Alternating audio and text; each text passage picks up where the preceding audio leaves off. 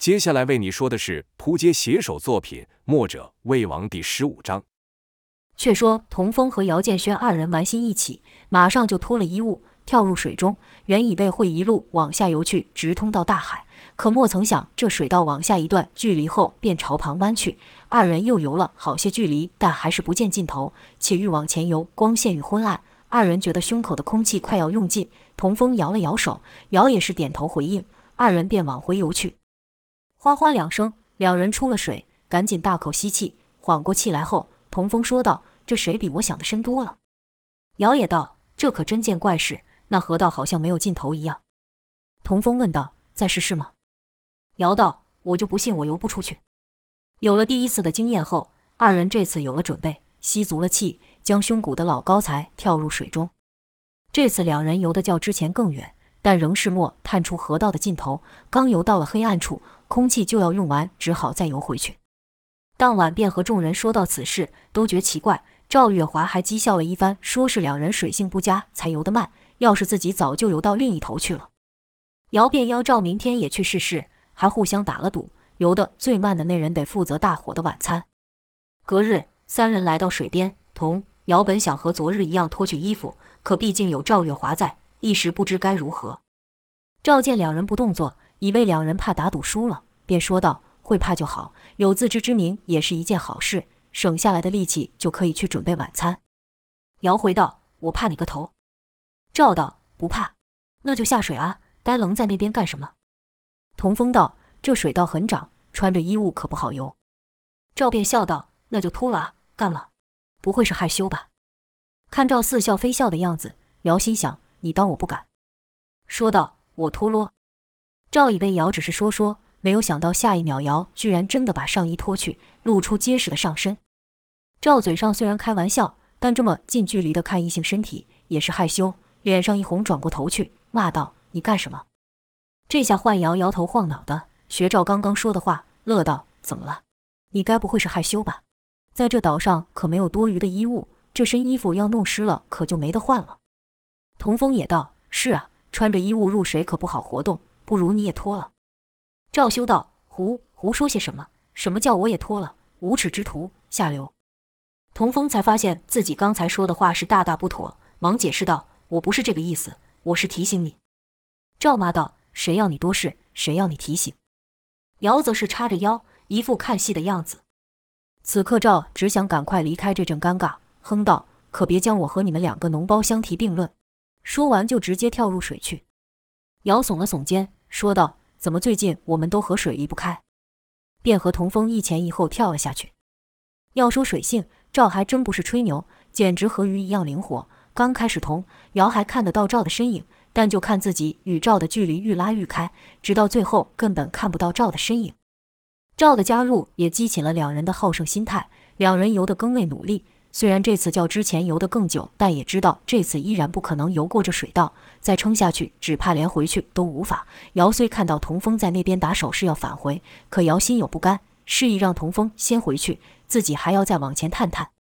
刚想再深入，就看赵往回游，经过两人身边也不停留，是直接穿过。童姚见状势，赶紧跟上。出了水后，童姚因为逞强，憋得气早用光，还喝上了好几口水。趴在地上干吐，赵虽不像两人这样狼狈，但也是大口喘气。缓了缓后，赵才道：“这水怎么会这么深？我游了老半天都没见到光，好似没尽头一样。”姚就说道：“早就和你说过了，你还不信？”赵道：“我自小水性就好，在九黎上只怕连我爹都比不过我，居然会连我都游不过。”童风心想：这头是自己起的，现在搞得这样泼过意不去，便说道：“其实游不游得过也不怎么重要。”本来我们就是好玩而已。赵道不对，那里既然没有光线，就表示有东西在上面挡住了光线，穿过了那东西，或许。姚接道，或许就只是回到了海面上而已。难道你以为会到龙宫吗？赵哼了几声道：“手下败将，闭嘴，这没有你说话的份。”姚不服道：“哎哎哎，说我水性不好，我都还没提你在海上要死不活的样子。”赵道：“那时我受了内伤，你也有脸得意？”一个男人整天记得人家的糗事事情，丢不丢脸？这下两人又互不相让的吵了起来。童风已经见怪不怪，摇了摇头后，径自走回去。没多久，姚赵二人也走了回来，将事情和公孙仇与石刚说一遍。自从石刚失了手臂后，公孙仇便教石刚一套独臂拳法。姚从赵口中得知，原来石刚这身刀枪不入的身体是从小在血池中以药水浸泡练成，所以石刚的内力与一般习武之人从内而外的修炼不同。石刚是由外而内兼受血池神奇的疗效练成，不存于丹田，而是存于他的每寸肌肤与气血中。所以尧初次与石刚交手时，才无法以太虚御引术带走石刚的内劲。可石刚也有弱点。便是不属水性，所以对于河道一事是有心而无力。公孙仇功力虽在，但毕竟上了年岁，不可能比尧、赵、童三人还游得远。如何进一步探索那河道？众人一时也想不出什么好办法。一日，公孙仇与石刚到南面采集果实时，一果实空壳掉入水中，就看那果壳浮在水面上。公孙仇突然心有所悟，盯着那果壳好一会，然后将果壳捞了回来，以正面压入水中。就看果壳冒出许多气泡后，才沉了下去。公孙仇又将果壳捞起，倒了过来，以反面压入水中。果壳内空气自产生一股浮力，果壳一斜，气泡就噗噗噗地跑了出来。待气泡冒完后，果壳又沉入了水里。公孙仇反复试了几次后，像是想到了什么，立刻让石刚去把另外三人都找来。没一会，众人都蹲在水中树的粗大树根上。姚问道：“这老头怎么到了这还爱搞神秘？”让师兄喊得那么急，却又不说叫我们来干嘛？童也道：“莫非老爷子发现什么新鲜的事情了？”赵说道：“我猜是什么神奇的药草。”这三人都年轻，经过这些时日的相处，连说话的方式也变得有些相似了。三人边说边走，就来到了公孙仇身后，看公孙仇手上拿着一个普通的果壳，不免失望。尧说道：“老爷子，我说你想搞神秘，也得认真一点的，拿着个果壳干什么？”公孙仇道：“就你小子废话最多，安静看着就是了。”跟着就看公孙仇将果壳压入水中，说道：“你们不是一直在想水中的换气之法吗？这不就是解答？”三人看了后是一点就明。赵说道：“书的意思是将这果壳当做空气筒带入水中吗？”公孙仇点点头，说道：“如果能克服一些问题的话。”尧问道：“什么问题？”公孙仇解释：“这空气存于果壳内。”但稍一倾斜，空气就流出，无法保存。尧也摘了颗试试，果然如此，便道：“不知道把口给封住行不行得通？”童风道：“像师傅的酒坛子一样了。”尧道：“对对，就像那个一样。”赵道：“那有什么难？随便拿东西塞住不就得了？”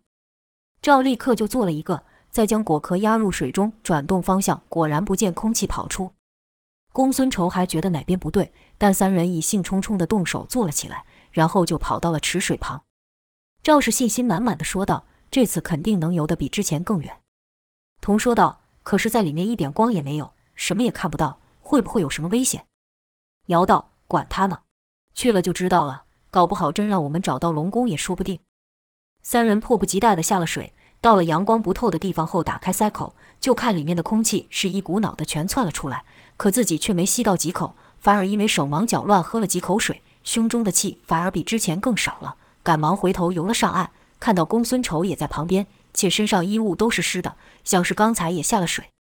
尧边喘边说道：“老爷子，你的方法不行啊，这空气是存了，但却一点也吸不上。”赵也道：“一打开，一堆气泡急窜出来，想换气都来不及。”童也说道：“看来我们都把事情想得太简单。”公孙仇说道。那是你们用的方法错了。入水后，你得将口朝下，才把封盖打开，如此里面的空气就不会窜出，你再就口呼吸即可。赵说道：“这方法行吗？”公孙仇心想用讲的不明白，说道：“看好了。”便下了水，就看公孙仇依此方法换气，许久才上来。尧见状，立刻改口说：“我是不是跟你们说过，老爷子就是有办法？不知道你们在怀疑什么？”赵白了他一眼，心想：都你的话。童风点点头，说道：“这样水下呼吸的事就克服了。然后我刚才想到一事，有一次晚上，我们不是到西岸想去看蜥蜴，晚上都在干嘛吗？”姚道：“是啊，白天一只只懒得不动，可一到晚上却都不见了。”赵道：“干嘛？难道你想带蜥蜴下水，让它带着你游泳了？”童风道：“当然不是，但你还记得那时海面发着淡淡荧光？”姚大叫道：“对对对，我记起来了，那是水里的鬼火。”我听说书的提过，那是水鬼的眼睛。你提那干嘛？童风道：“我想我们可以靠他们当我们水中的眼睛。”姚简直不敢相信童说的话，说道：“你的意思是，你想抓一些水鬼的眼睛？”赵赶紧说道：“我才不要，恶心死了。”见童风视线看来，姚说道：“你叫我干什么事都行，可别让我干这个。”石刚却突然说道：“我去。”石刚对于下水一事帮不上忙，很是在意。这时有用上自己的地方，便自告奋勇。童风道：“好，那我们今晚就去看看。”当晚众人就去到那片发光的海面。姚、赵不愿去碰那玩意，便由童风与石刚去捞。那发光物进到布里，依旧发着光，可是只要离开水面，光就消失。再将其放入水中，又亮了起来。如此，两人捞了数袋，交给姚、赵十二人，还害怕的不敢去接。姚对着袋子道歉，说道：“兄弟姊妹，孤魂野鬼啊！”我可不是故意要惊扰你们的，千万别来讨我索命了。公孙仇笑道：“还以为你这小子天不怕地不怕，居然会怕鬼，还真是没想到。”姚道：“笑什么？圣人都说过，鬼怪是天地间最可怕的东西，要是被缠上，小则让人生病，大则整个国家都会灭亡，多么严重！不怕的人才奇怪。”公孙仇道：“他两人就不怕？”姚还要逞强，说道：“那是他们装的，我早看出来了。”他们心里也是吓得要死。刚好石刚经过，公孙仇就道：“你害怕吗？”石刚回道：“我不怕。”姚嘟囔道：“你这个莫血莫泪的怪人，当然不怕。我可和你不一样。”赵锦亮将那袋东西提得远远的，心里害怕，仿佛这里面有无数的冤魂，而且随时就会变身的样子。耳边听姚在那边啰嗦个没完，便不耐道：“快点走了啦，还在那边鬼扯什么？”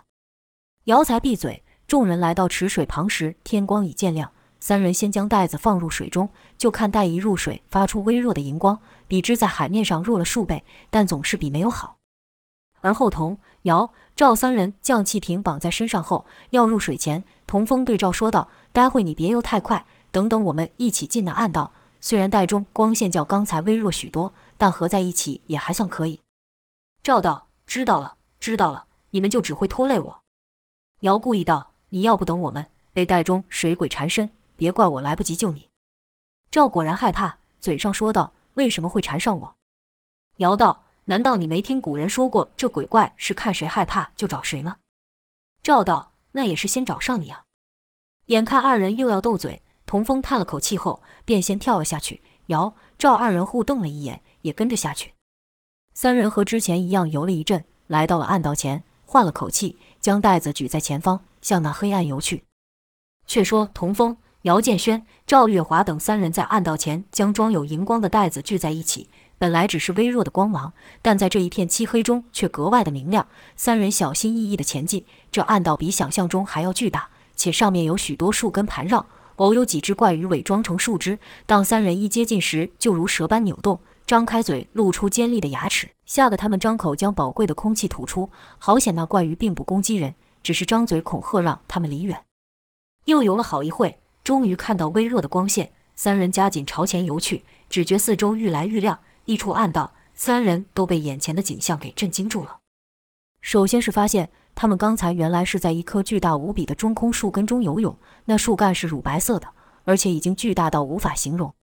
其次，在他们眼前是好几个巨大又残破的古老遗迹，外观是下宽上窄，由四个三角面构成。每面都有斜长的阶梯供人行走，但阶梯都已经损坏到只剩雏形，且每一面也都不完整，或是中间面缺了一大口，或是上端凹陷，或是一角缺毁。除了这些还算辨识得出来的建筑外，就是无数的石块，有些是完整的长方形，与建筑遗迹的基石一般；有些则只是大圆柱，且已断成好几截。从断口推测，原本这些圆柱长的可以到三四丈高，短的也有一人半高。而且石块上还有好几个比鸡蛋大的凹洞，不知是何用途。三人朝最近的一座遗迹游去，伸手一摸，只觉触感滑腻。原来这些石块在水下已久，表面都长满了青苔，在阳光的循循照射下，这些遗迹像是沉睡在海中一般，将古老的秘密藏在海底，静静的像是过了几百年，甚至是几千年的时间，等待有人发现。三人从这一座遗迹游到另一座，发现这些古迹损坏的程度愈来愈严重。有些甚至碎落的连石块都不完整，而且那参天大树还不只是一棵，而且树根缠绕着一个古迹，像一条巨蟒一样将那古迹给牢牢地绑住。看到这时，三人的气瓶已快要用尽，就朝着眼前的树根游去。出了水，眼前是一片茂密的丛林，参天古树比比皆是。抬头仰看，别说是树梢了，是根本看不到顶。姚惊叹道：“这里是什么地方？”童风也道：“看起来十分的古老。”赵月华则说道：“你们说这岛上还会不会有人呢？”他心里当然希望这答案是否定的。姚接着道：“不可能吧？这里的东西看起来都好原始，要是有人还活着，那岂不都成仙了？”说到这，姚也不敢再说下去，因为他也不知道这片丛林里面有什么。三人是既害怕也好奇，彼此互相看了一眼。姚试探地询问：“进去看看？”赵犹豫了一下，姚马上激道：“怎么？你不会是害怕了吧？”赵倔强地道：“你这胆小鬼都不怕，我怕什么？”童风则道：“我们也算是在山上生活过一段时间，但也从没看过这种情形，说不定水里的那些古迹这里面还存在着。”姚虽说了要进去，但也不敢说动就动，毕竟不知道这片丛林有多危险，而且眼前这巨大的树干就像是门神一样挡在那。三人不知不觉看傻了眼，都没说话。突然，林中传来一声怪叫，像是婴儿的叫声。童风说道：“你们有听到吗？”姚、赵同时点了点头。童风对姚说道：“你还记得师傅和我们说过大牛的故事吗？”姚道：“记得呀，你该不会想。”童风看着姚，虽然没有说话。但眼神已经透露他在想什么了。姚连忙说道：“不不不，不可能！这里可不是巨阳山，不可能有人在里面。就算有，也绝对绝对不可能是婴儿。”姚说完也没把握，说服不了自己，自然也说服不了童风，只好道：“我陪你去看看吧。”姚便转头对赵说道：“你留在这等我们。”赵道：“凭什么听你的？居然敢命令我？”赵说完，纵身一跳。反绕到二人前面跑了进去，童瑶担心赵的安危，便赶了上去。三人是一前一后拨着树叶走着，沿途植物最矮的都到他们的腰部，若是从上掉下一片叶子，就足以挡住了他们的脸。可见这边的植物生的是多么的巨大。赵嘴上虽逞快，但脚步却是愈放愈慢，没一会就落在童风跟姚二人后面。姚也默默放慢了脚步，配合赵，变成是童风走在最前头。那婴儿的叫声也不是一直都在。三人来到疑似声音传出的地方后，没看到任何生物，更别提婴儿了。突然见赵尖叫一声，而且蹦了起来，跳到了姚的身上。姚伸手就将赵给抱起，问道：“怎么了？看到什么东西吗？”赵害怕说道：“有，有人抓我。”姚问道：“胡说，这里怎么可能有？”话没说完，就看姚脸色铁青，要不是手上抱着赵，肯定也要蹦了起来。因为他感觉真的有东西在摸他的脚，那触感的确像是小孩的手，又细又嫩，从脚背、脚踝一路延伸到小腿。姚指的喊道：“师弟，我的脚下真的有人在摸我。”童风还奇怪这两人怎么突然感情这么好，听姚这么一说，赶忙用手去拨姚脚边的树叶，不看就够恐怖了，看了更觉吓人。那是手没错，但不是人的手，而是花的手。就看一个长得像手的鲜红色花朵，在摸，在闻。在亲瑶的脚，好险姚抱着赵挡住了视线，看不到，不然肯定会吓晕过去。只听姚不断问：“看到了？是什么东西？不要告诉我是人。”童风也不知道该怎么回答，只得说道：“不是人。”姚和赵同时问道：“那是什么？”童风也傻了，只能支支吾吾说道：“这我也不知道。”他不敢告诉姚，那只手正张开，从中伸出一个紫色像舌头一样的东西在舔姚。姚感到湿漉漉的，说道：“是蛇魔，对对对，是蛇，肯定是蛇，快帮我把它剥掉。”就看童风缓缓弯下身，却不敢直接伸手去扯，因为他也不知道这植物是什么玩意，可别刺激到他，喷出什么毒液来。看准了时机，童风一把掐住了那手，就听那花突然尖叫了起来，这叫声正是刚才他们听到的婴儿叫声，原来是这花在叫。诡异的是，这花一叫，他们周围也出现了相同的叫声，树叶开始沙沙作响，像是有什么东西正朝他们过来一样。姚才刚开口问：“你看到那是什么鬼东西了吗？”童风看骚动朝三人奔来，没有时间和姚做解释，说道：“上树再说。”三人爬上最近的一棵树，就看刚才所站的地方，树叶摇晃，叫声此起彼落，良久才又恢复平静。三人看的是目瞪口呆，赵下的结巴，问道。这到底是什么东西？可惜没有人能回答这个问题。这时赵才惊觉自己在姚的身上，突然见耳一红，说道：“喂，抱得挺舒服啊，不放手了是吧？”姚也才意识到这件事，也是脸红，把赵放下后，小声道：“是你自己跳上来的。”赵琛道：“少臭美了你。”姚道：“谁臭美？本来就是你自己跳上来的，不然你怎么不蹦到他身上？”赵则是哼了哼声，也说不出为什么自己第一时间会让瑶保护。总之，三人也不敢继续在下面走，干脆就攀树前进。这些树枝最细的都有手腕粗，树上也有不少野猴，看他们前进，也跟在旁边荡了过来。前进了好了一会，莫发生什么奇怪的事。童风看准眼前一根树枝，虽然那后面有几片树叶挡住，没有多想就跳了过去。砰的一声，童风跌落地面。原来此时三人已离开那布满诡异植物的地方，来到一片红土上。姚在后面看得清楚，童风像是撞上了什么东西一样，一边扶起童风，一边问道：“没事吧？”童风说道：“出了点血，不碍事。”姚伸手去拨童风撞到的那被树叶覆盖的东西，原来是一尊石像。那石像双手握着一把巨剑抵地，好似在说：“这里有我守卫，任何人不许前进。”这石像近三丈高。光那把剑就超过了姚，姚试着伸手推看看，那石像是纹风不动。姚说道：“我们把这石像上的树叶拨开，看它到底生的是圆是扁。”三人便动手将石像上的树叶清开。光清这树叶也费了好一番功夫，因为树叶的枝蔓早与石像融合在一起。清开后再看石像，是无比的神气与威猛。石像的两眼就直盯着前方，那把剑还反射着阳光。姚说道：“这里既然有守卫石像。”那他守卫的是什么？赵说道：“谁知道呢？但这至少说明我们的方向是对的。”童风则是仔细看着这石像，喃喃自语道：“这这怎么可能？太不可思议了。”姚问道：“什么怎么可能？”童风没有回答，就看他从石像的底部看到中部，跟着又绕到前面看那把巨剑，伸手去摸剑柄，只感触手生寒。这把剑还立着呢。赵看童风奇怪，也问道：“不就是个雕像？”至于这么大惊小怪吗？童风这才说道：“这尊雕像全身没有一处接缝，好像是直接从一块大石头雕刻而成。”听童这么一说，姚、赵两人也才仔细看了看石像，确实，这巨人的全身上下没有一处接痕。姚不了解工艺，便问道：“那又怎么？这很难吗？”童风惊叹道：“几乎是不可能。”赵不信，说道：“去，你什么时候变成工匠了？”童风道。我不会，但我爷爷会。我从小跟在他旁边看，看得久了，虽不会做，但也略懂一些。赵又问：“你爷爷很厉害吗？他是做什么的？”童风道：“嗯，他是最厉害的，他会帮忙居民盖房子，还会修城墙。”赵还想说：“那你爷爷咧？”赵其实也没有多想，顺口就要说了下去，哪里知道童风的爷爷已经不在了。姚立刻悄悄碰了赵一下，并挤了个眼色。赵不晓得姚在搞什么鬼。但看姚神情古怪，也就没有再问下去。